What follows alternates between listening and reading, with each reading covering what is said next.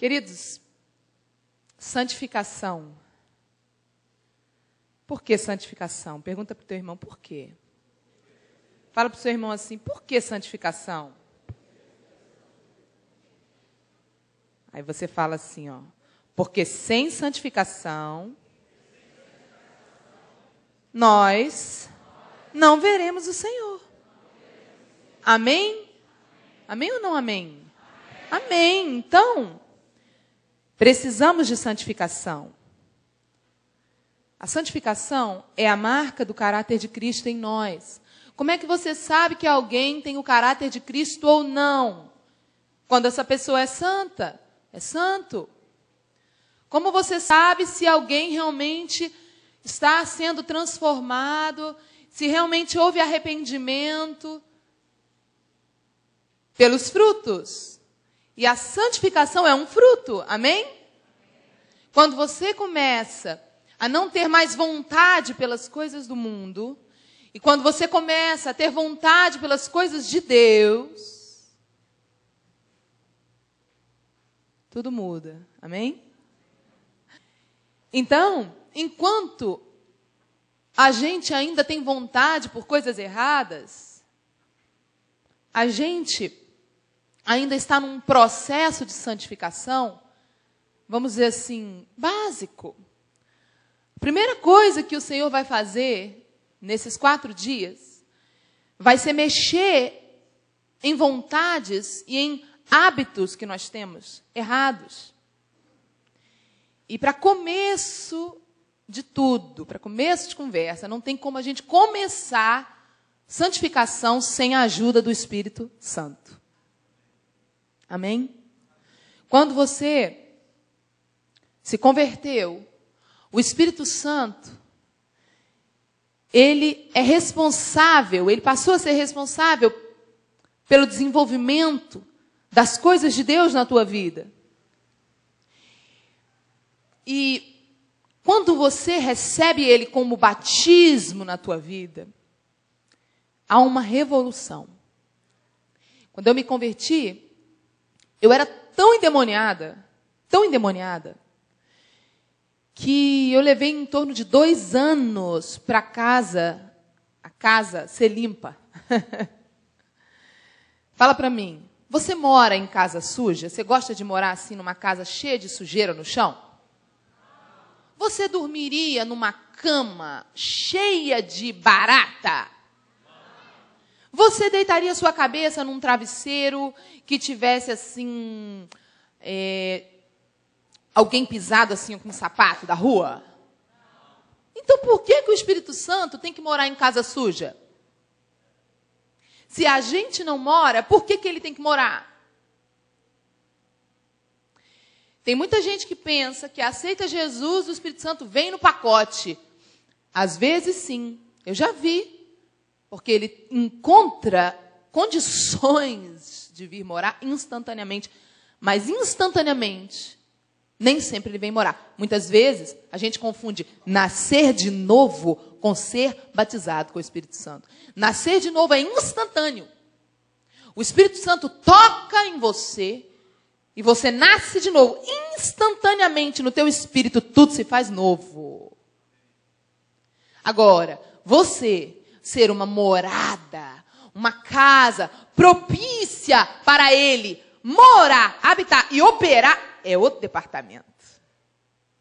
Eu levei dois anos para ser uma casa propícia, para ter condição de receber o batismo. Durante dois anos, irmãos, pense, uma casa suja. Era eu. E o reflexo disso são vontades sujas.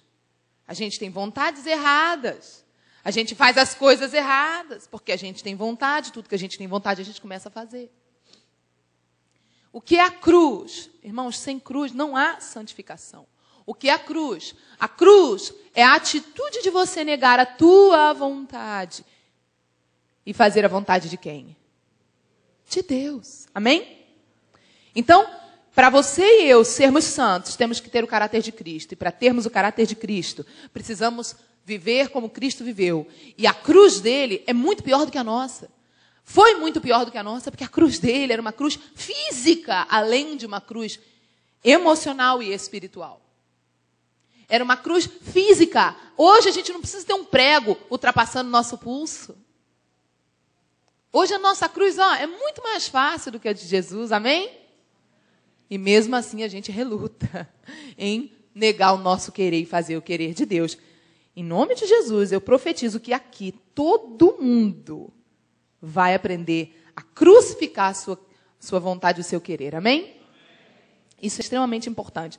Sabe, irmãos, eu vou dar um exemplo aqui hoje. Queria saber se tem alguém que pode só tirar os microfones para mim, para eu utilizar esses três pedestais aqui para dar um exemplo sobre o espírito, a alma e o corpo. Quem estiver anotando, o tema dessa palavra é a palavra de abertura do congresso é o governo da alma versus o governo do espírito. Repetindo, o governo da alma versus o governo do espírito. Se você tiver o Espírito Santo no governo da tua vida, o que, que vai acontecer? Se ele está no governo, as vontades dele é que vão governar a tua vida. Então não existe nenhuma chance de da, da tua vida dar errado, dos teus projetos darem errado, dos teus caminhos darem errado, porque se o Espírito Santo está no controle, todas as coisas vão dar certo. Amém ou não amém? Pronto. Por que que muitas vezes nós temos uma vida onde acontecem tantas derrotas? Por quê? Porque muitas vezes não é o Espírito Santo, não é a vontade dele que está valendo. Muitas vezes a vontade que nós estamos seguindo é a nossa. Quando começa a dar tudo errado, a gente tem que parar antes da gente falar, é o diabo. Antes disso, a gente tem que parar e pensar: será que eu estou fazendo a vontade de Deus? Porque o diabo não pode agir se ele não tiver brecha para agir. Pastor Eber fala uma coisa. Pastor Eber é meu professor nessa, nessa aula aqui, nessa ministração aqui. Isso aqui eu sou aluna dele nesse assunto. E ele é, é aluno do Dave Robertson. E ele fala uma coisa que gravou dentro de mim, está gravado, está marcado, marcou dentro de mim. Ele fala essa frase que ele diz o seguinte: Na verdade, o diabo é um inimigo derrotado, despojado. Ele não tem mais armas. Se ele não tem mais armas, como é que ele te ataca? Como é que ele me ataca? Quais são as armas que ele vai usar para nos atacar? As nossas fraquezas. E hoje nós vamos falar da maior fraqueza. A nossa maior fraqueza. A nossa maior fraqueza é a nossa carne. A nossa carne é o lugar onde a gente resolve fazer o que a gente quer. A nossa carne é uma parte de nós, que hoje você vai entender bem, que sempre quer fazer o que quer, sempre. A nossa carne é um lado horrível que a gente tem. Então, Aqui vai representar o corpo, aqui vai representar a alma, e esse aqui vai representar o nosso espírito humano. Amém? Quem está entendendo? Então preste atenção. Todos nós somos imagem e semelhança de quem? De Deus. Deus é espírito, amém? Mas Deus também tem sentimentos. O que é o nosso espírito? É a nossa verdade, a nossa essência verdadeira. Nós não somos um corpo.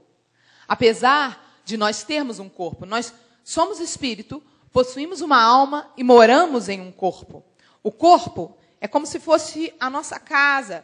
Eu costumo dizer que ele é o, ele é o teu carro nessa dimensão. Ele é um transporte para você viver aqui nessa dimensão. Nesses quatro dias eu vou falar muito sobre a dimensão do tempo e a dimensão da eternidade. Preste atenção. Imagina aqui em cima uma linha um fio representando a dimensão da eternidade, de ponta a ponta aqui. E aqui embaixo, um outro fio representando a dimensão do tempo e da matéria. Antes de Adão e Eva pecarem, não havia a dimensão do tempo. Havia apenas a dimensão da matéria e a dimensão da eternidade que estavam juntas. Quando Deus criou os planetas, criou a dimensão da matéria, criou a terra, criou o homem e a mulher, criou o ser humano, colocou no jardim, criou todas as coisas naturais que nós conhecemos.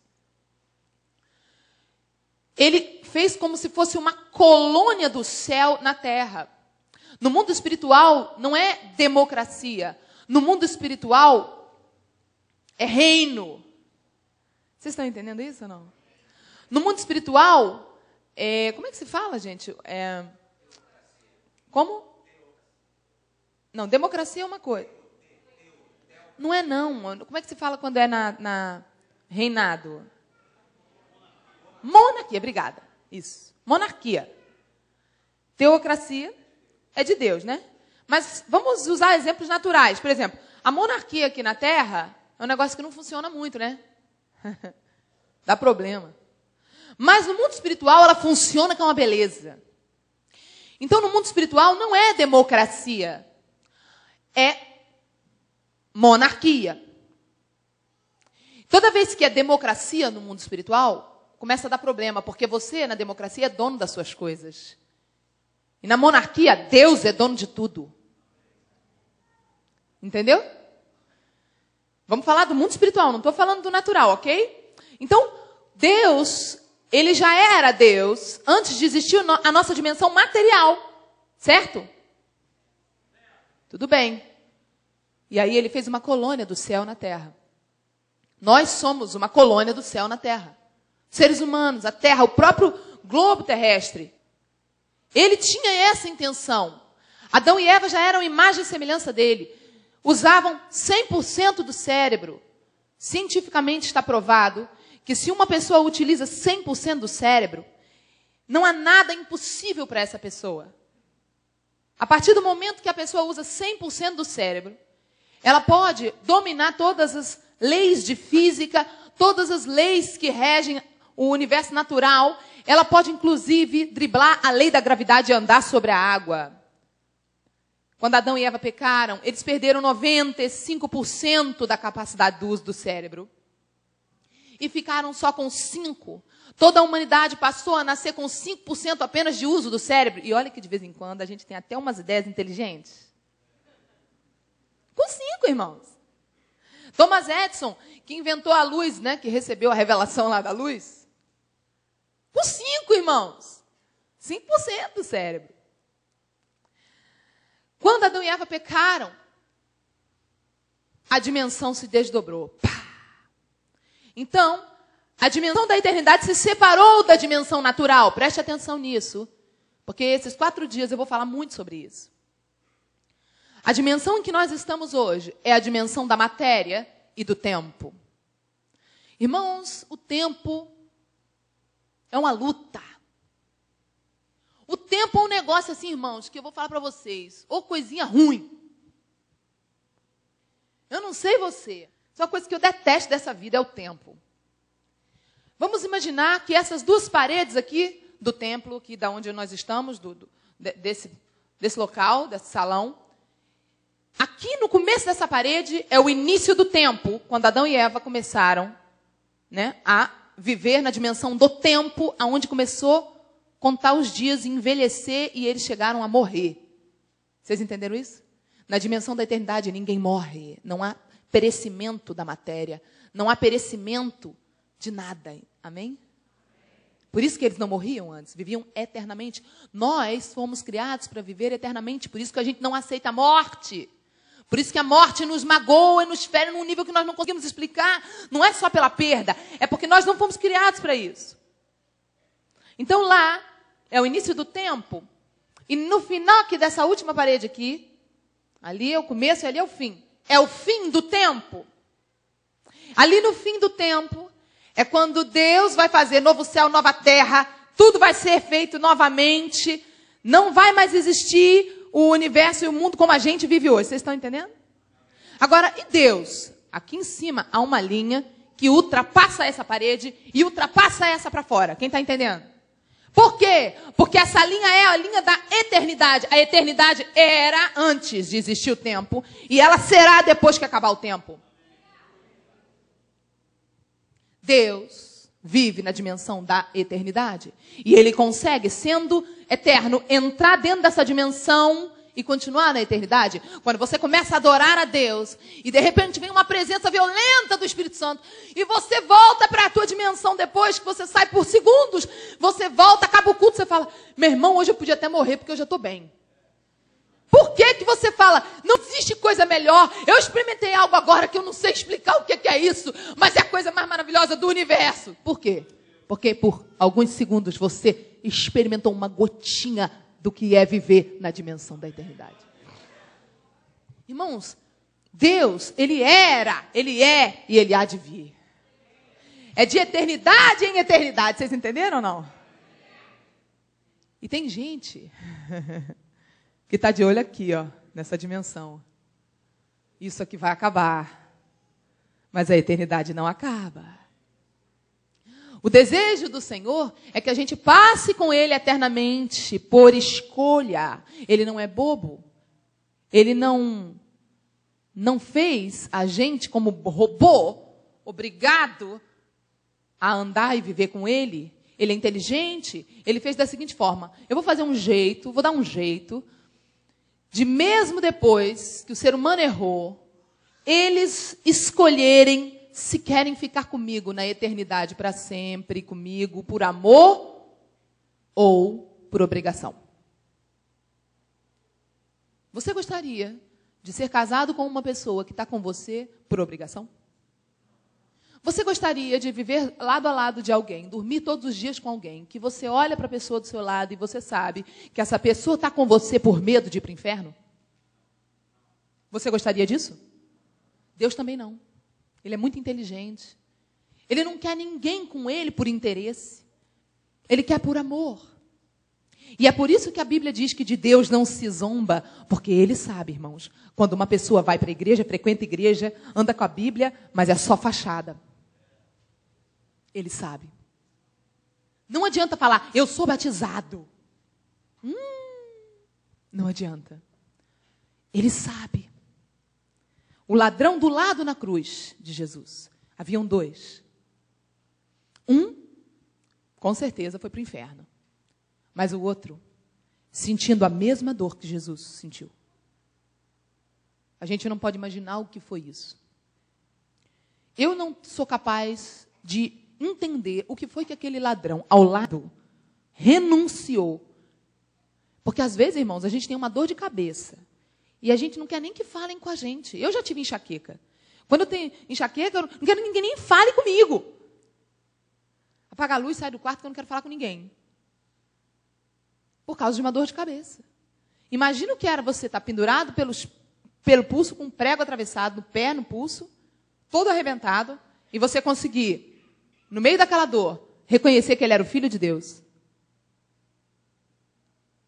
Então Jesus ficou admirado. Jesus olha o coração.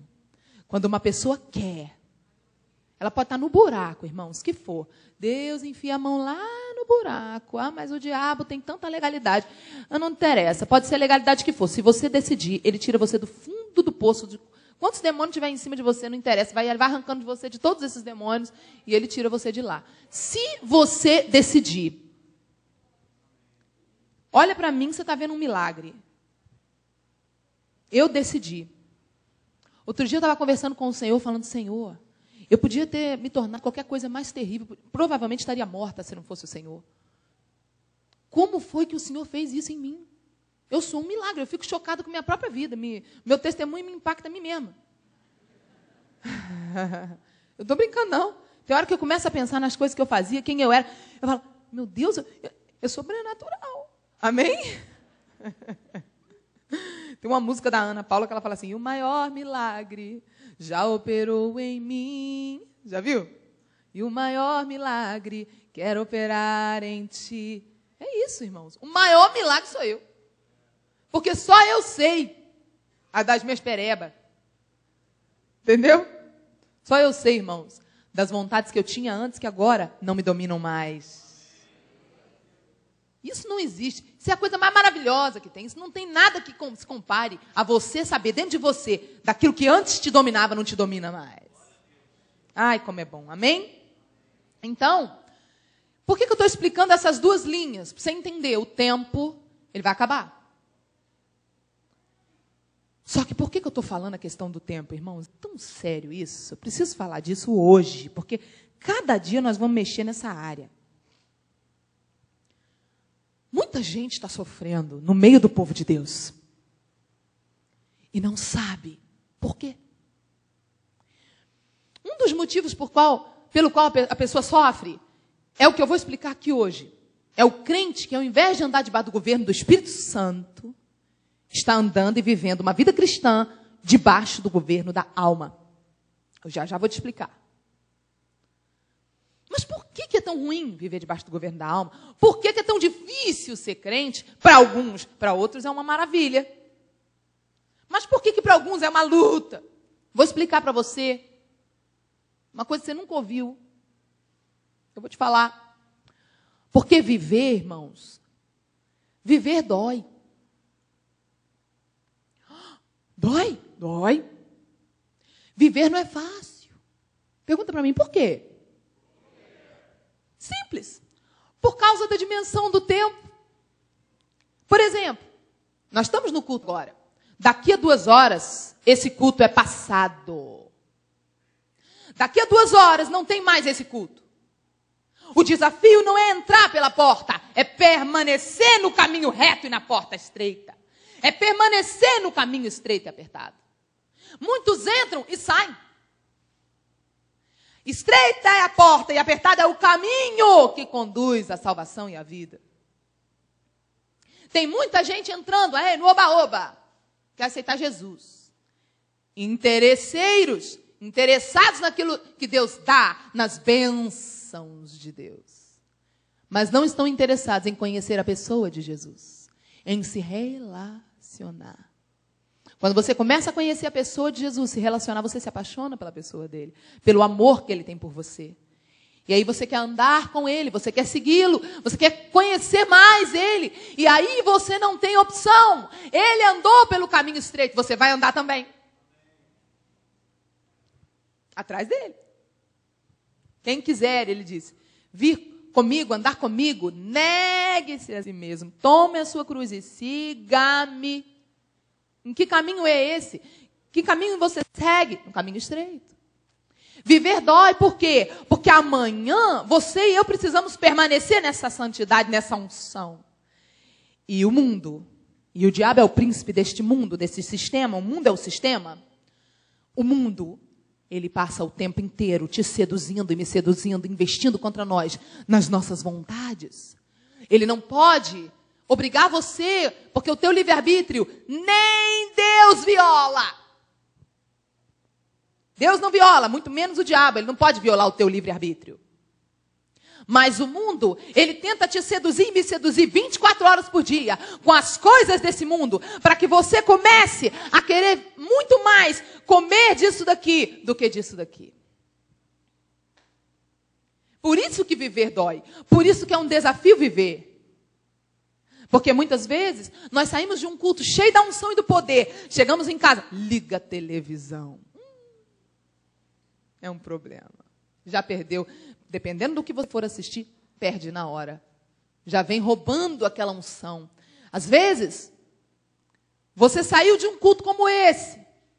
De repente, você abre uma revista ali num lugar, chega em casa amanhã, sei lá, vai no salão de cabeleireiro, vai no dentista, abre uma revista e de repente, naquela revista você não percebe há uma manipulação.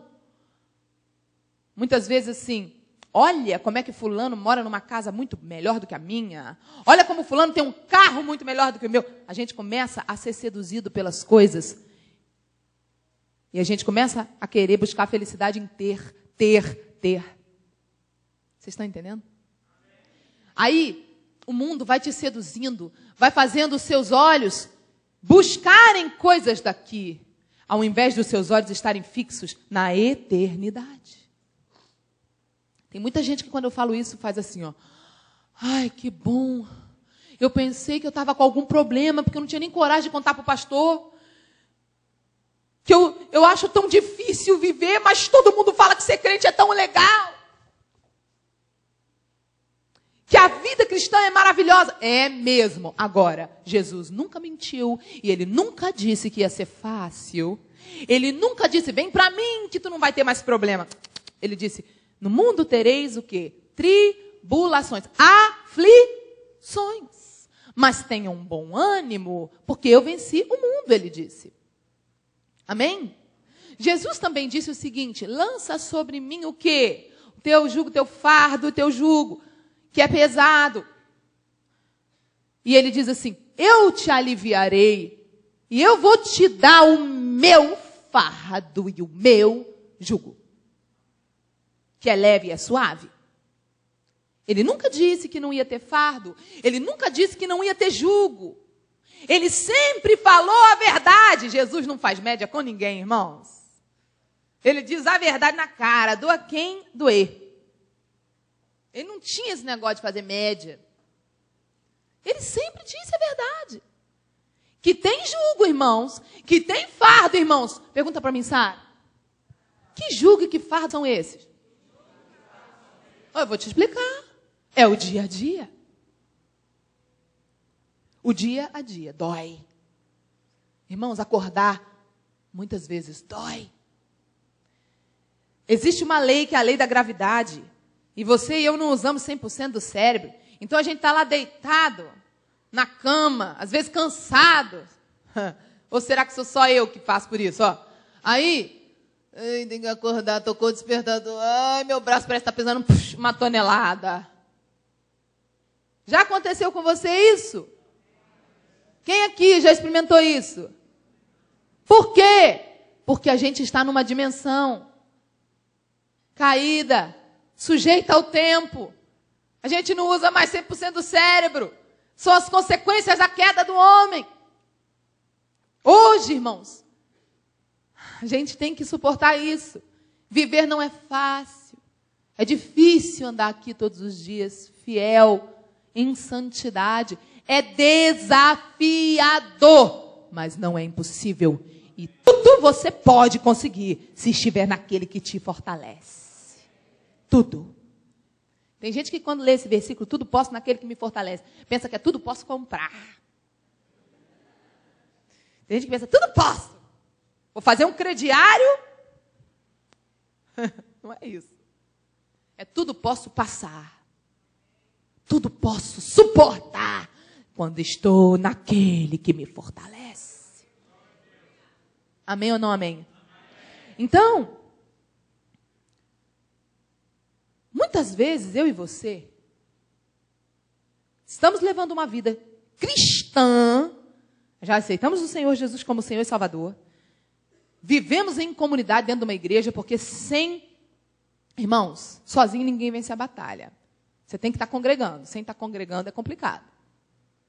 Sabe, Daniel Mastral fala uma coisa que eu gosto muito. Ele diz o seguinte: Ah, tem gente que diz, ah, Sara, é, né, ah, igreja, é, a igreja está muito, muitos problemas. Não olhe para o homem, tá? Se você olhar para o homem, você vai desistir de andar nesse caminho. O homem cai, o homem erra. Jesus não erra, olha para Jesus, amém?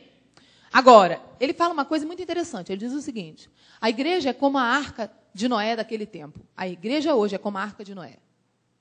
Dentro da arca de Noé tinha um monte de animais que faziam suas necessidades todos os dias. Então, fedia muito. Eles deviam jogar pela janela as coisas, mas fedia muito mesmo assim. Imagina.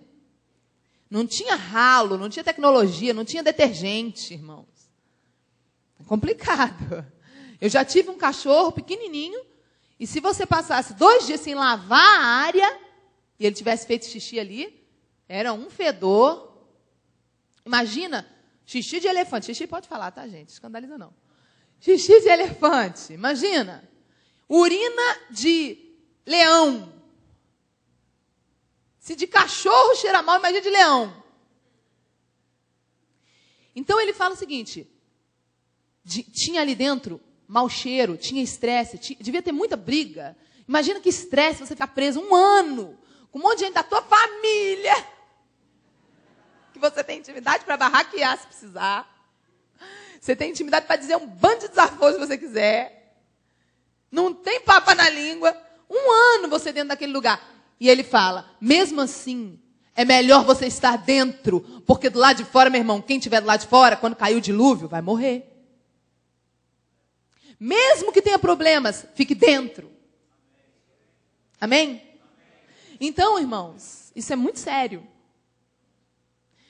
A igreja hoje está sofrendo. Está sofrendo. Mas eu e você podemos fazer a diferença, amém?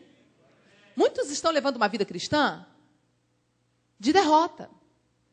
Só fracasso.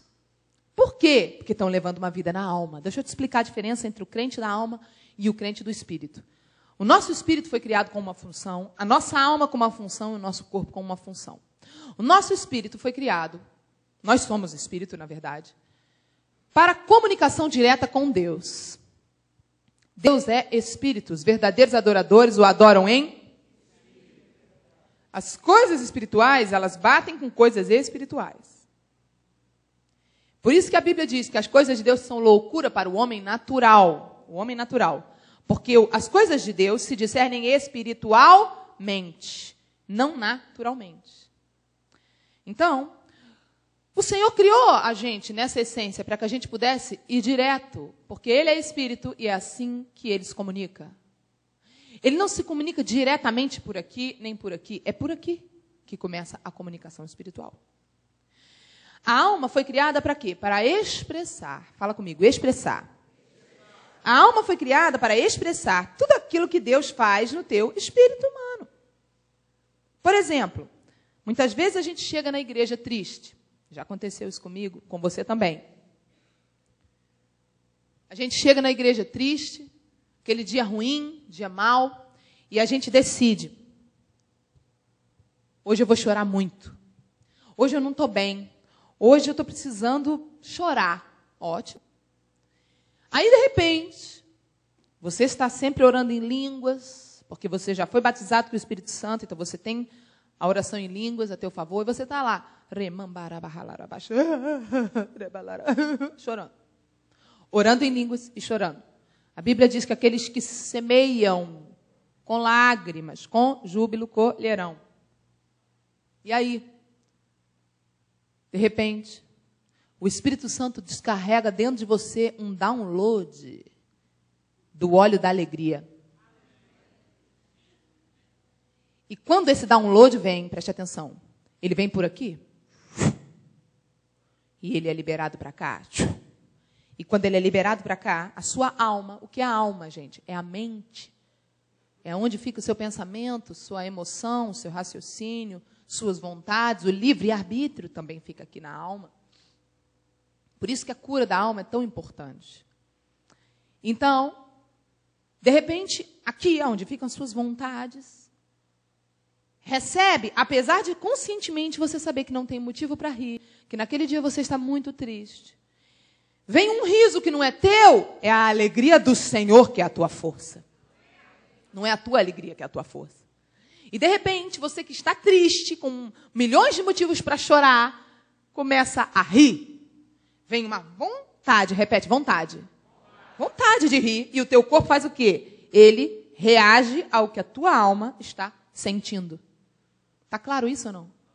Então, de repente, você está triste. Ah! Só que vem uma vontade maior do que a tua tristeza e começa a empurrar a tua tristeza para fora.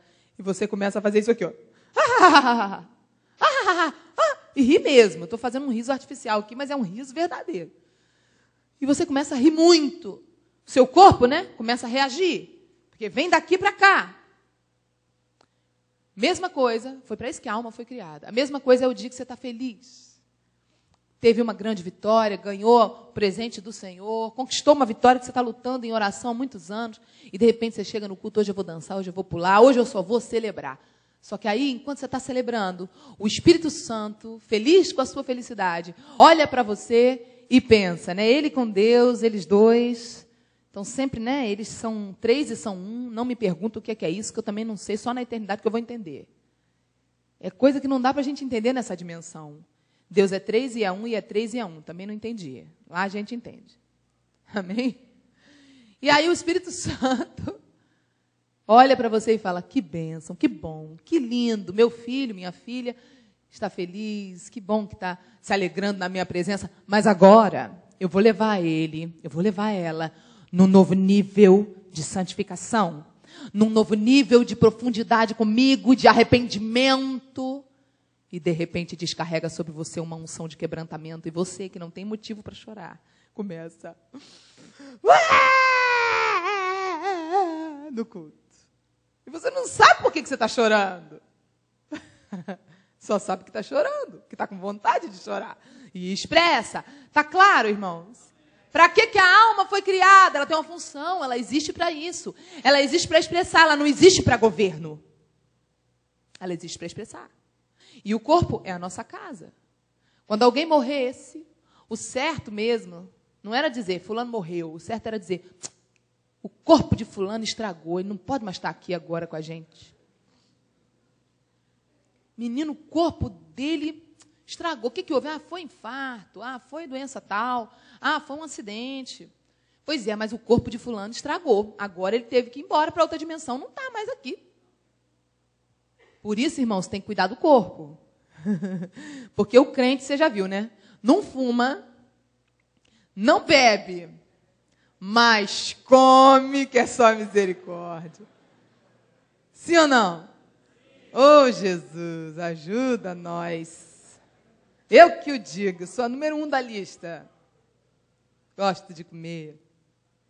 Então, irmãos, tem que cuidar do corpo. Tem que cuidar, porque o corpo é a sua casa aqui, é o seu carro, é o seu transporte. O corpo não é a sua verdade. Olha para quem está do seu lado e diga assim: você sabia? Que isso aí que você está vendo não é o meu verdadeiro eu. Fala assim, ó.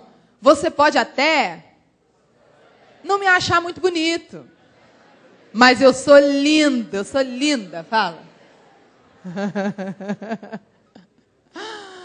Porque a tua verdade não é o que você está vendo.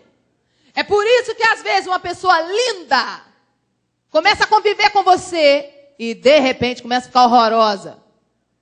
Porque o que tem dentro começa a aparecer com o tempo, a dimensão do tempo é fogo, irmãos. Hum.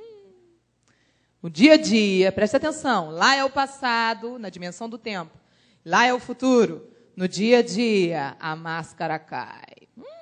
Ou se cai. Vai cair. Também uma pessoa, às vezes, que não é muito bonita, não é muito bonito. Com a caminhada e com o dia a dia, você começa a achar a pessoa linda. Você começa a achar o cara lindo. É assim que muita gente casa. Começa a conviver e fala: Mas como você é lindo?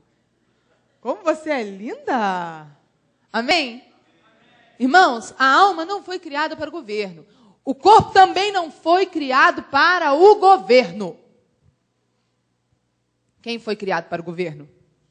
Por quê? Porque o Espírito é o lugar onde o Espírito Santo vem morar quando te batiza. E é a única forma do Espírito de Deus governar você. É aqui.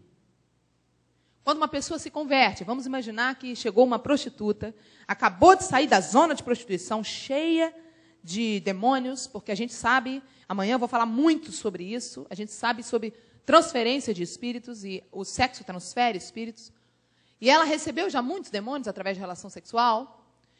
E ela está cheia de bicho. Só que, de repente, no meio do culto, ela chegou lá com aquela roupa de prostituta, cheia de demônio. Ela decide, preste atenção, a decisão é aqui. Ela decide, eu quero Jesus.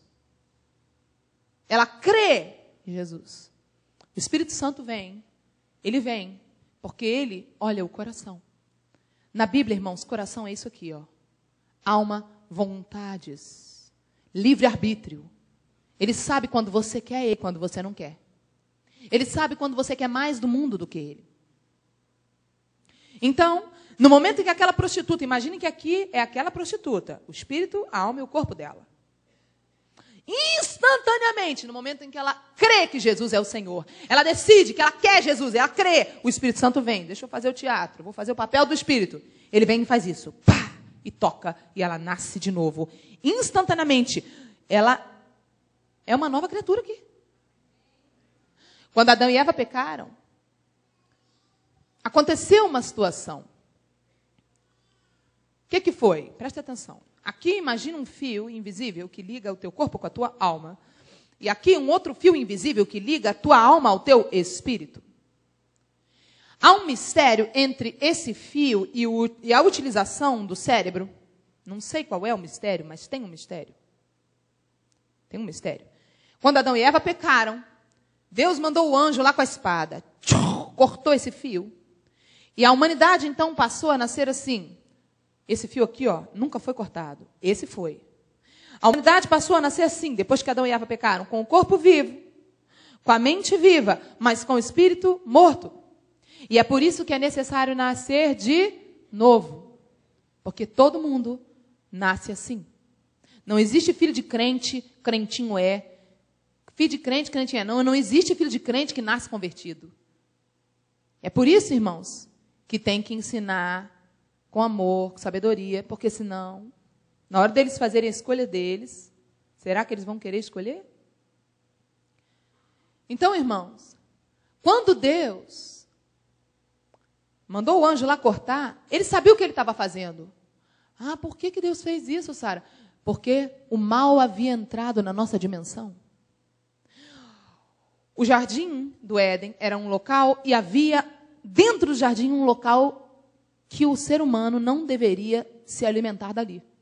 E esse local era chamado de árvore do conhecimento do bem e do mal. É o nome que a Bíblia dá. E Deus avisou: se vocês comerem, se alimentarem dali, do que tem ali, vocês vão morrer. Morrer espiritualmente e vão passar a ser perecíveis, vão morrer fisicamente, vão morrer também nessa dimensão. Aquele lugar era onde estava confinado um dos anjos que havia se corrompido, e esse anjo conhecia o bem e o mal. Na dimensão que Adão e Eva estavam, que era matéria e da eternidade, não existia o mal, só o bem. Eles não conheciam o mal. Quando a serpente chegou e disse: é, Come aqui do fruto, Eva. Eva não sabia que aquele fruto do conhecimento do bem e do mal era uma coisa destrutiva. É como se você nunca na vida tivesse visto fezes de cachorro. E aí chegasse alguém para você e dissesse: Você quer comer um pouquinho de fezes de cachorro? É uma delícia. E você, hã? Se você conhece, você vai falar: Tá doido? Mas se você não conhece, ah, é uma delícia? Na inocência, sem o conhecimento, você pode dizer: Quero. E aí, irmãos, Deus permitiu que o ser humano passasse a nascer assim. Por quê? Porque se o ser humano continuasse conhecendo o mal e usando 100% do cérebro e tendo essa comunicação direta, esse domínio, esse governo sobre o seu espírito, imagine o que seria o Bin Laden com 100% do cérebro. Deus sabia o que estava fazendo. Ele sabia. Ele proibiu essa conexão. Ele proibiu. A bruxaria é o quê?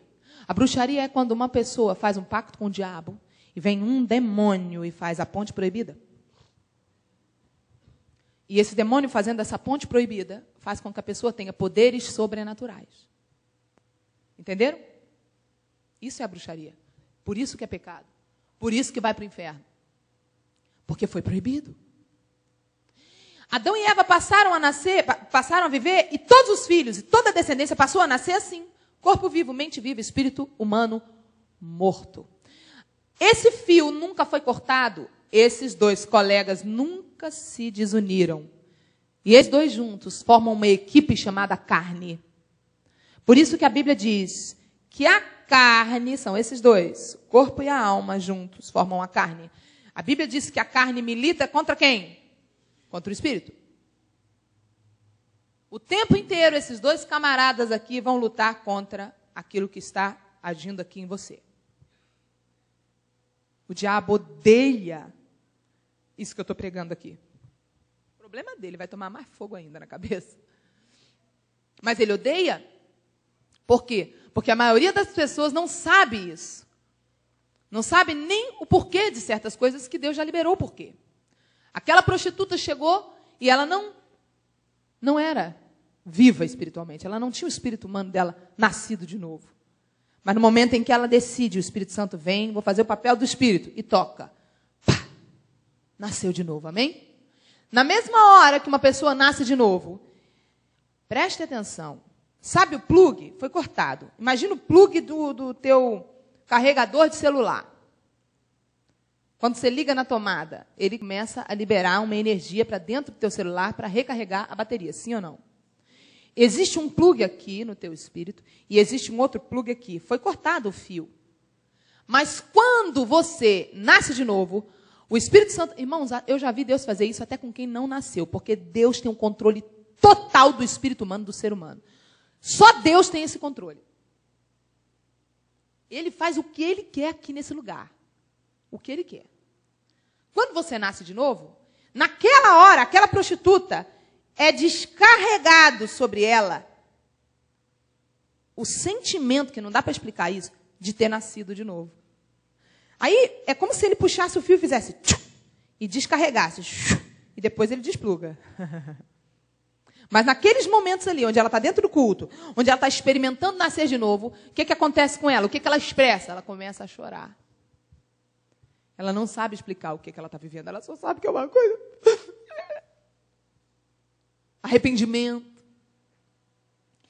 Quando você tenta explicar para uma pessoa que ainda não nasceu de novo o que é ser crente, a pessoa ri de você. A pessoa zomba de você. Por quê? Porque a pessoa não entende. Porque a pessoa só pensa com essa parte aqui. A pessoa raciocina sempre aqui. Ela não entende porque ela não tem isso aqui vivificado. Ela não consegue entender esse papo. Cara, ser crente é muito bom, é muito bom a presença de Deus. A pessoa faz assim, ó. Você é fanático. Por quê? Porque ela não entende. Ela não tem isso aqui que você tem. Quem está entendendo? Amém? Então, Aquela mulher foi embora para casa. Chegou em casa. Jogou fora todos os apetrechos dela de pornografia. Todas os, todos os telefones que ela tinha dos clientes, ela joga fora, rasga a agenda, taca fogo nas roupas de prostituição. Vamos dar um exemplo, tá? Estou aqui fazendo um exemplo para você entender como é que funciona o mundo espiritual. E ela pega, joga fora aquele chip dela, vai, compra outro chip. Ela descobre que ela tem só três roupas decentes. Tem problema não, ela começa a usar só aquelas três roupas. Ela vai, descobre os horários de culto. E ela vai todos os cultos da igreja. Ela não, não quer nem saber. Ela mergulha em Deus. Aquela mulher passa por todos os processos que ali, aonde a igreja que ela está, proporciona. Se tem retiro, ela vai para o retiro. Se tem curso de batismo, ela vai para o curso de batismo. Se tem escola de líderes, ela vai. Se tem encontro, seja lá o que for, ela vai. Se tem o que for, ela vai. Ela quer. Amém? Tem discipulado, ela vai para o discipulado. Mas aquela mulher tomou uma decisão: eu quero Jesus. Eu quero ser santa, eu quero mudar de vida. Três meses depois, às vezes até menos, a casa está limpa. Irmãos, muitas vezes eu já vi pessoas manifestarem demônio, que o demônio está só aqui, ó, e não está aqui. Eu já vi pessoa manifestar o demônio, está aqui, está aqui, está aqui. São níveis de manifestação. Você já viu uma pessoa manifestada, mas está consciente? Você já viu? Quem já viu? Você já viu, né? Eu já vi. Uma vez eu estava numa loja, a mulher atrás do balcão manifestou. Só que ela não saiu da consciência. Ela começou a falar comigo assim. Só que ela não, tá, não saiu da consciência. Eu falei, o quê? Ela, nada. Não é nada, não. Ela ficou debaixo de uma forte influência maligna. Ela estava com muito ódio, ela não estava tendo consciência do que estava acontecendo. Por que, que ela estava com aquele ódio? Dava claramente para ver que ela estava possessa, mas ela não estava incorporada e fora da consciência. Vocês entenderam isso? São níveis, irmãos. A sujeira da casa pode estar em vários lugares. Às vezes a gente expulsa daqui e vem para cá. Por isso que tem que ter cura da alma. Eu já vi crente ficar endemoniado. Já? Já. Sabe como? No congresso da pastora Zenete, pastores, ela chamou na frente e falou assim: feridas na alma de pessoas que você não consegue perdoar. Quando ela começou a orar e chamar os, os espíritos malignos que haviam entrado através da falta de perdão. Irmãos, você tem ideia do que é a falta de perdão? Em Mateus 6, Jesus disse o seguinte: se tu perdoares, tu és perdoado por Deus. Se tu não perdoares, Deus não perdoa você. Como é que Deus vai ouvir tua oração se ele nem te perdoou? Você sabe por que, que tem gente orando? E a vida não sai do lugar. Porque ela ora, a oração bate no teto e não volta. E não, e não vai. E não volta com resposta. Não tem nem como sair. Porque o teto é de bronze. Porque falta de perdão. Enquanto você não perdoa, Deus não tem como ouvir tua oração. Ah, mas eu não consigo perdoar. Perdão não é por vontade, é decisão. Você abre a boca, ah, mas eu estou com ódio. Abre a boca com ódio. Eu declaro que eu perdoo fulano. Você não precisa sentir vontade, não. Você, por fé, abre a boca e começa a contrariar o que a tua alma e o teu corpo querem. E começa a obedecer a voz de Deus e dizer: Eu declaro. De tanto você declarar, declarar e confessar, o Senhor é mais forte e Ele vai liberar uma unção de arrependimento, Ele vai liberar uma unção de perdão sobre você. Eu vivo isso, já vivi isso muitas vezes na minha vida. Deus faz, se Ele fez em mim, faz em você. Sabe, irmãos, eu fui a primeira da minha casa a me converter. Pergunta por quê? Porque Deus começa pelo pior da casa. Sempre. Quem aqui também foi o piorzinho? Levanta o braço aí. Olha aí. Tá vendo? Deus começa pelo pior da casa. Sabe por que ele começa? Porque ele quer mostrar para toda a família que se ele deu jeito na ovelha negra, ele está em qualquer um. Amém ou não amém? Então, irmãos, eu vi, já vi, vi pessoalmente, pastores e pastores ficarem endemoniados. Endemoniado. Porque aquela pessoa está ali, e aí as ministras lá da pastora Zenete com ela, com ela, chamaram você que se esconde na falta de perdão. Vem para fora. Ah, irmãos, é feio. É uma coisa feia de ver. Muitas vezes aqui, ó, não tem mais nada, mas está aqui, aqui. Tem que haver cura da alma. Tem que haver libertação total. Sara, mas agora eu posso dizer que eu sou totalmente liberto. Enquanto a gente estiver aqui, a gente está num sistema. No dia a dia, a gente vai ter uma coisa para melhorar, para mudar e para ser liberto. Às vezes, você está liberto hoje, amanhã entra em você através de um filme uma coisa na sua mente começa a trazer problema para a tua vida. Você precisa de novo beber da fonte. Vocês entenderam? Um grande engano que existe na igreja do mundo inteiro é o seguinte: é o seguinte. Ah, eu sou crente, eu não preciso de libertação. Gente, que absurdo. A libertação é justamente para quem tem o sangue de Jesus sobre a sua vida. Quem não tem o sangue de Jesus não tem chance de ser liberto. Não tem o sangue para libertar. Não é a mente que liberta, é o sangue de Jesus. Se você e eu não fôssemos crentes, cristãos, crendo no sacrifício de Jesus, em quem ele é, vivendo-se, porque quem crê vive, amém? Ah, eu não vivo, não vivo porque não crê. Quem crê verdadeiramente vive. Amém? Por isso que Jesus diz: quem crer em mim, como diz a Escritura, rios de água viva fluirão. Porque quem crê leva todas as outras coisas junto. Você não deixaria de seguir Jesus. Se, vo, se você crê, você não deixa de seguir. Você segue Jesus. Ah, fulano diz que crê, mas não leva uma vida de santidade. É porque não crê. Está dizendo da boca para fora.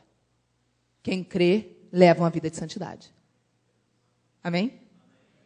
Então nós somos crentes. A libertação é para crente. Libertação é para quem tem o sangue de Jesus. Libertação é um privilégio. Fala para teu irmão, libertação. Fala assim, é um privilégio teu.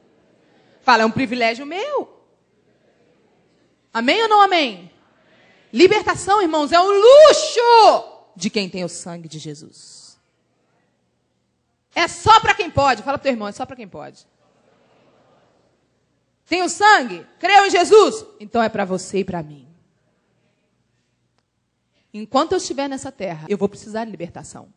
Às vezes é uma libertação, irmãos, de uma coisa pequenininha. Às vezes é a libertação de um pensamento maligno. de uma vontade errada, de um hábito errado. Às vezes, vou falar uma coisa aqui, eu sei que você vai rir, mas é sério.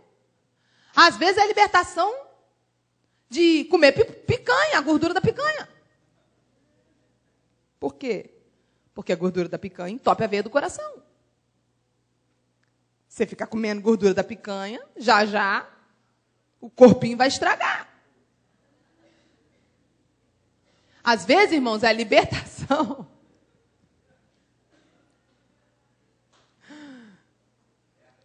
Eu vou falar essa área, não vim para ministrar disso, mas são vontades, irmãos, que muitas vezes a gente não abre mão. Vontades que estão nos destruindo. Coisas que você não consegue largar. Ai, não consigo parar. Hum, é uma libertação você precisa nessa área. Como é que uma pessoa pode chegar para você e dizer assim: eu tenho domínio próprio, eu consigo ter domínio próprio? Consegue, mas vai fazer o jejum. 40 dias sem farinha de trigo. Só tira farinha de trigo. Não vai passar fome. Mas aí tem uma festa de aniversário de uma criança.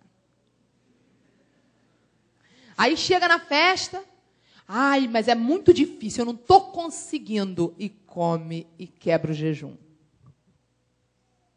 Se uma pessoa não consegue dizer não para um salgadinho, como é que ela vai dizer não para imoralidade sexual? Como é que essa pessoa pode dizer que vai vencer um ataque de um demônio grande se ela não consegue um demônio pequeno? Não pense que o diabo está longe numa hora dessa. Você está fazendo um propósito com Deus. Aí você vai na festinha. Aí o capeta. Come, quebra o teu propósito. Quebra teu propósito. Não é a comida que é demônio. Vocês estão entendendo? É a tua aliança que está sendo quebrada. Tem gente que não consegue. Então, onde que eu estava? Hã? Tem gente que foi embora agora no mistério da comida. Hã? Libertação. Libertação. A gente precisa de libertação. Aquela mulher, aquela prostituta, passou por libertação. Vamos imaginar que três meses depois, aquela mulher está totalmente liberta. Quantos creem que isso pode acontecer? Eu creio, irmãos, eu já vi até em menos tempo. Aí, três meses depois, aquela mulher está no culto. E de repente, irmãos, o Espírito Santo vem e aquela mulher, vamos imaginar que aqui é aquela mulher. Ela chega lá no culto, pensando, corpo dela aqui, a casa onde moram esses dois.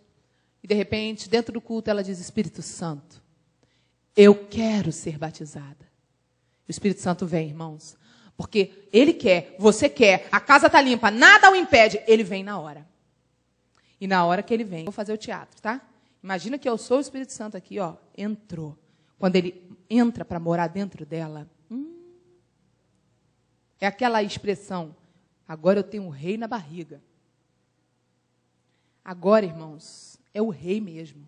Agora vem dentro de você. É uma coisa muito linda. Uma certeza, uma convicção. As suas vontades começam a mudar. E para isso acontecer, ele não anula o teu livre-arbítrio. Porque existe o dia a dia. O dia a dia, ele sabe que amanhã você vai ter que escolher ele de novo. O maná é diário. Ele sabe que depois da manhã você vai ter que escolher de novo. Então, ele não pega e anula teu livre-arbítrio. Seria fácil? Aceitou Jesus, pronto, né? Não, ele te deu. Quando ele vem morar em você, ele dá o primeiro de todos os dons que são manifestos. O primeiro dom é a primeira coisa que acontece quando você é batizado com o Espírito Santo. Ele te dá um dom, que é uma linguagem sobrenatural. Essa linguagem é sobre ela que todos os outros dons serão construídos, serão recebidos. E todo o ministério de Deus para você, o motivo da sua vida vai se cumprir, a razão da sua existência vai cumprir, os planos e os propósitos dele para você todos vão se cumprir a partir do momento que você recebe uma linguagem sobrenatural para se comunicar diretamente com ele, para receber dele na linguagem que você não entende, que é a linguagem do teu espírito. Quando você recebe essa linguagem, você foi batizado do Espírito Santo. Vamos imaginar agora a prostituta. Na hora que ele entrou dentro dela, o que, que acontece com ela? Ele vem e ele libera a primeira coisa, sempre a linguagem. Ele descarrega aqui, aqui na alma dela, ela começa. Às vezes tem gente que ouve mesmo, na mente, uma língua, um som. E aí ela decide abrir a boca. Quando ela abre a boca e flui o que está aqui, vem daqui para cá, e começa a sair pela boca daquela mulher um som. Repete comigo, um som. Abra em Atos capítulo 2, vamos entender o som. Todas as coisas foram criadas por meio do som que saiu da boca de Deus. E disse Deus, Gênesis 1, 3, haja luz. E houve o quê? Então, irmãos, o som é a coisa mais poderosa que existe. A gente ignora o poder do som. Som. Atos capítulo 2, você vai entender o mistério que tem entre o Espírito Santo e o som. Tem muita gente desprezando a oração em línguas. Tem muita gente dizendo que não tem que orar em línguas. É isso que o diabo mais deseja. Ele tem ódio da oração em línguas. Ele odeia a oração em línguas. Pergunta para mim por quê? Porque é uma língua que ele não compreende, ele não consegue decodificar. Entendeu? Então, irmãos, que, que acontece? O diabo não quer que você ore em línguas. Mas ele não quer de jeito nenhum. Porque se você orar em línguas, você vai orar uma língua e mistérios que nem você, com a sua alma, sabe. Preste atenção. Você não vai orar segundo a tua vontade, mas você vai orar segundo a vontade de quem? Uhum. E esses mistérios que Deus vai orar por você, vai fazer você orar a vontade dele, o diabo não poderá interferir, porque ele não entende o que você fala. Ele odeia a oração em línguas. É a coisa que o diabo mais odeia, é a oração em línguas. Ele tem tanto ódio disso, que existem igrejas, irmãos, que é proibido orar em línguas. Existe igreja que o diabo conseguiu fazer a cabeça da liderança e dizer: isso é só naquela época. Ele odeia a oração em línguas. Ele sabe que se você orar em línguas, ninguém pode te parar. Ele sabe. Para nós deixarmos de ser um crente da alma e nos tornarmos um crente do Espírito, nós precisamos da ajuda do Espírito Santo. E nós precisamos da oração em línguas. Deixa aberto aí em Atos capítulo 2. Deixa eu só falar uma coisa antes de nós lermos Atos capítulo 2. E antes da gente entender isso aqui, o crente do Espírito, ele é governado pelo Espírito Santo. O crente da alma é governado pela sua alma, pelas suas vontades. Como que isso se reflete? Vamos imaginar um crente da alma e um crente do Espírito aqui. Esse aqui, o da alma, ele relaciona-se com Deus de acordo com o que ele pensa, com o que ele sente, com o que as circunstâncias dizem.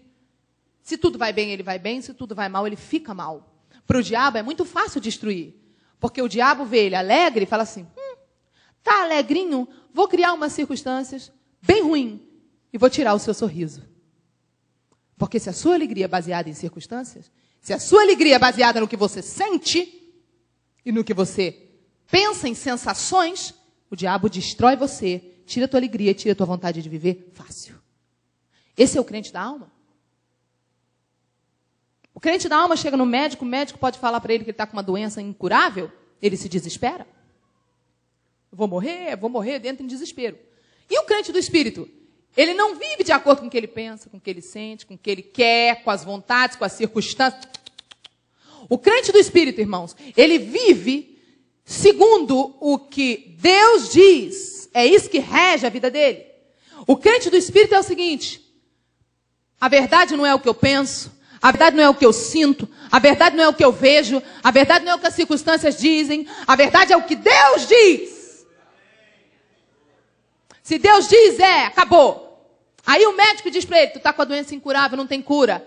O crente do espírito, ele olha para o médico e diz: doutor, leva mal não aí. Entre o que você diz e o que Deus diz em Isaías, que ele fala que ele levou sobre si as doenças para eu ser curado, para eu viver livre de doença. Você não leva mal não aí, doutor? Eu prefiro ficar com o que Deus diz. ah, Sara, mas isso é alucinação de crente. Ah, é? Então tá bom. O que é que o mundo diz? O que é que a alma humana que não é nascida de novo diz? Diz que a AIDS não tem cura.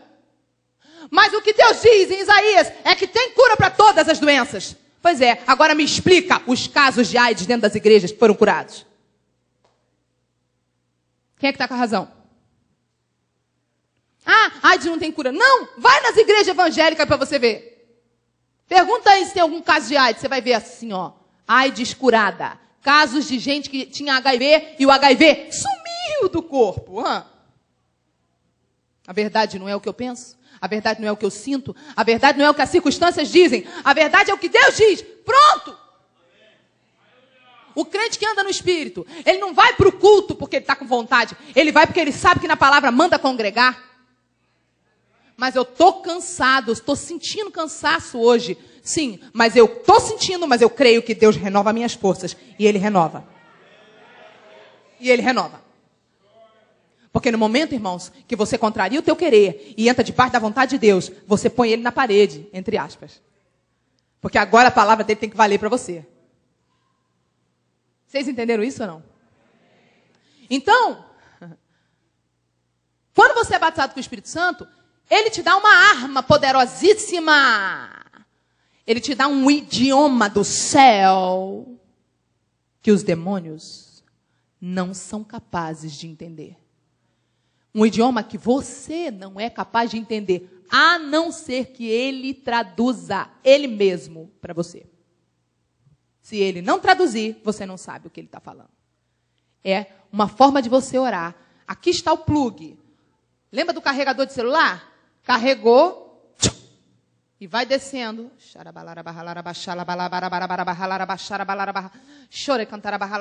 E aquilo vai ficando arquivado aqui dentro. De repente, aqui e aqui, abre o download. Abre o arquivo.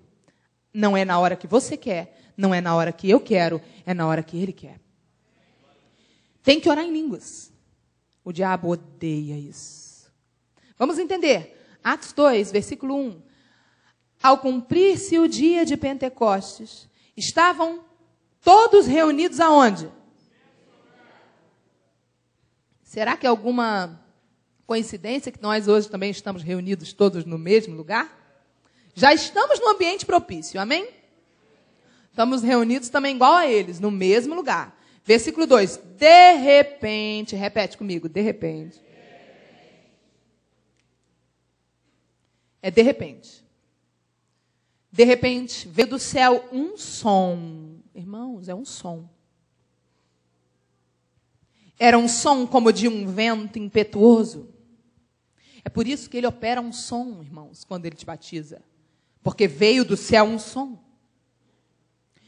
Como de um vento impetuoso e encheu toda a casa onde estavam assentados. Versículo 3. E apareceram distribuídas entre eles línguas como de fogo, e pousou uma sobre cada um deles, e todos ficaram cheios do quê? Do Espírito Santo, e, passam, e passaram a falar o quê? Em outras línguas, segundo o que o Espírito lhes concedia que falassem. Não fecha, deixa aberto ainda, olha para mim. A partir do momento que o Espírito Santo batiza, esse é o sinal, é a prova que você foi batizado. E aí é onde muitos crentes são paralisados. Por quê? Porque não entendem o que é o mover da oração em línguas. Primeiro, pensam assim: ah, que mico. Eu não vou pagar esse mico. Você não sabe o que você está perdendo. Quando a gente é do mundo, a gente paga tanto mico para o diabo, aí se converte, não quer pagar mico para Jesus. Perda de tempo. É mico mesmo. Ninguém te contou, não? As coisas de Deus são loucura para o homem. É muita doideira, irmãos. E aí tem gente que fica com vergonha de pagar mico. Você não pode ter vergonha. Quanto mais vergonha você tiver, pior para você. Porque a hora que você for batizado. Eu conheço a história de um cara. Isso eu estava ministrando essa palavra lá em Belo Horizonte. Ele era crente tradicional. Não acreditava no batismo do Espírito Santo, muito menos na oração em línguas. E aí a igreja inteira começou a ser ministrada. De repente ele foi batizado. Irmãos, sabe o que aconteceu com ele? Eu não sei não, mas parecia uma unção da águia voadora. Ele abriu os braços assim, ó. E disparou. Tá, tá, tá, e começou a correr em volta da igreja. Tinha um espaço maior assim entre as cadeiras. Irmãos, ele deu umas 200 voltas. E no final, eu não estou brincando, irmãos, eu vi isso. Não, não é invenção, isso é verdade. No final, depois, quando ele terminou de dar as 200 voltas, irmãos, ele veio correndo por a ponta aqui e se jogou. Ele se jogou de barriga, voando. Irmãos, essa cena foi fantástica. E ficou lá rolando, igual um bife milanesa lá, no altar. Se você tem vergonha, perca logo a sua vergonha. Porque senão o mico vai ser pior. É melhor você perder logo essa preocupação com o que os outros estão pensando. Primeira coisa, vem um som na tua boca. Não precisa ter sílaba. Não necessariamente é recamanaia, choremanaia. Não. Não. Pode ser que você seja batizado com o Espírito Santo e a sua boca comece a fazer isso aqui.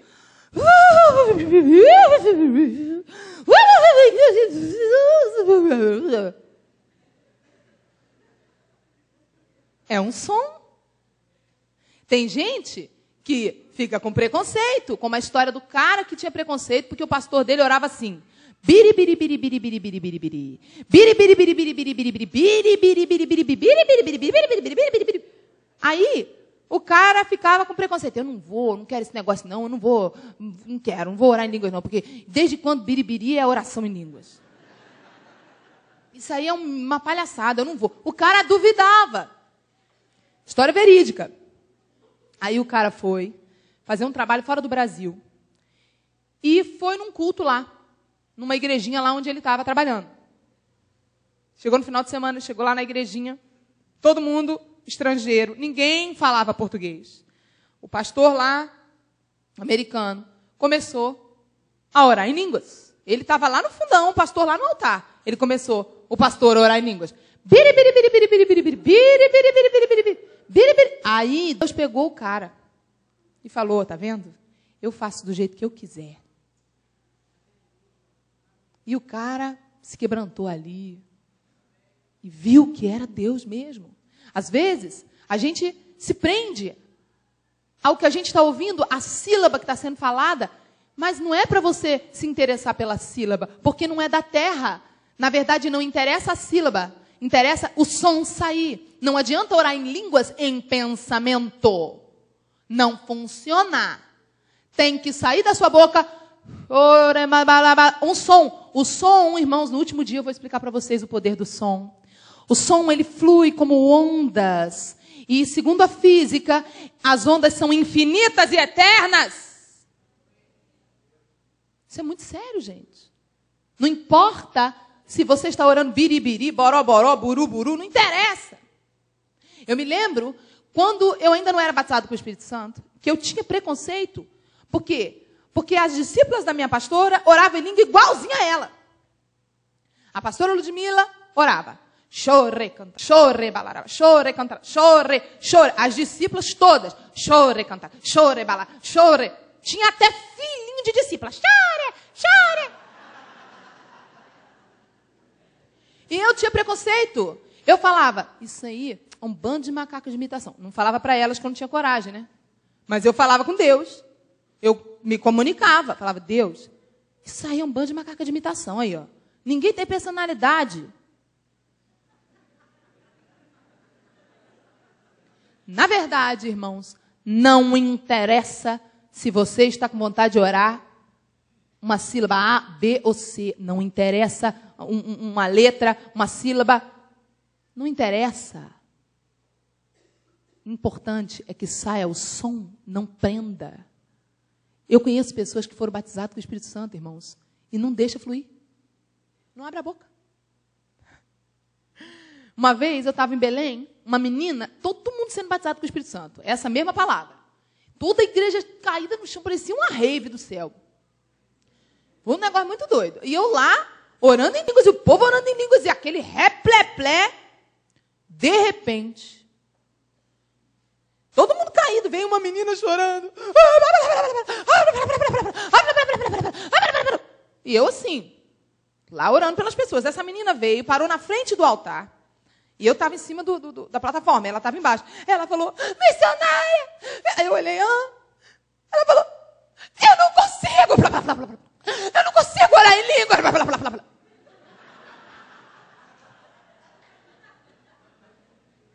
Meu Deus do céu, o que, que a gente faz? É o famoso espírito de burrice, né? Meu Deus do céu. Que isso? Aí, irmãos, sabe o que aconteceu?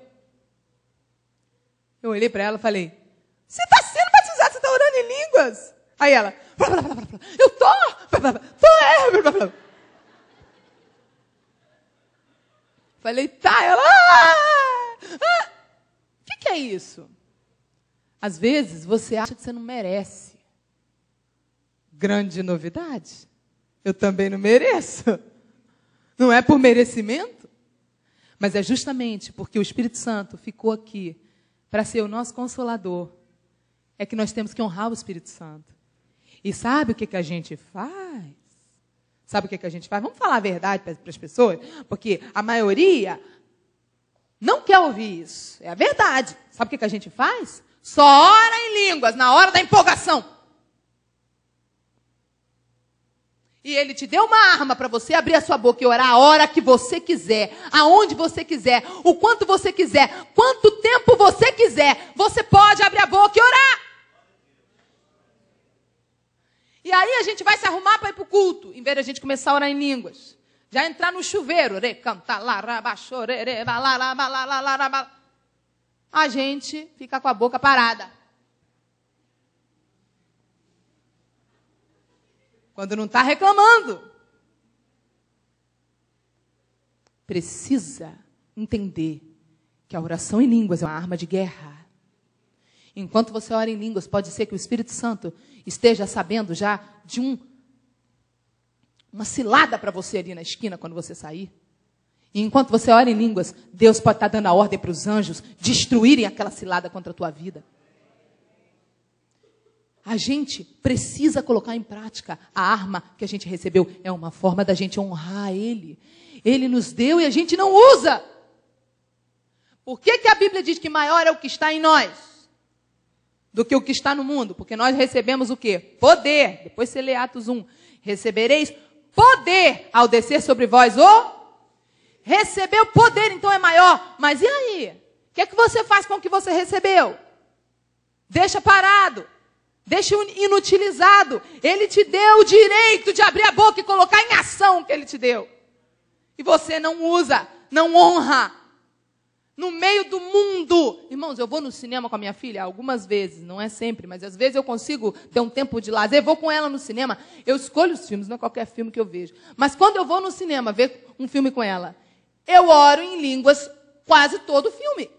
Começa aquela música, não sei quem compôs aquela música eu não vou receber aquela ministração, porque ministração de música de filme, irmãos, é barra pesada. Já viu? Quando é de terror, então, eu não vejo filme de terror. Mas quando é, já viu? Se você estiver vendo um filme de terror e você der mudo, não tem a pressão do medo, não vem a presença do medo. Por quê? Porque não sai pela imagem, sai pelo som. Vocês entenderam ou não? O medo que é ministrado num filme não vem pela imagem, vem pelo som. É aonde que vem a energia do medo? Através de, do, da energia do som. Vocês entenderam isso? Pois é. Eu oro em línguas o filme inteiro. Ah, é muito doido. É isso. Doido é ótimo, que ninguém contraria doido. Pronto. Pode chamar do que quiser. Eu sei que quando eu deito a minha cabeça no meu travesseiro, eu tenho paz. Ah, é louca. Pode chamar do que quiser. Eu sei, irmãos, como é que é por dentro quando eu deito a cabeça no travesseiro. É só isso que eu quero saber. Então, Quando ele te batiza, ele traz essa linguagem. Eu preciso te falar dessa linguagem. Por quê? Porque essa linguagem, essa linguagem que vai nos transportar de uma vida governada pela nossa alma, pela nossa carne, para nos levar para uma vida governada pelo Espírito Santo. Quem quer? Irmãos, para você e eu fazermos uma mudança, deixar de ser o crente da alma e passar a ser um crente do Espírito, não existe outra chance, não existe outra possibilidade. Só tem um jeito. Só tem um jeito. Se você receber o batismo e orar em línguas. Não existe outro jeito.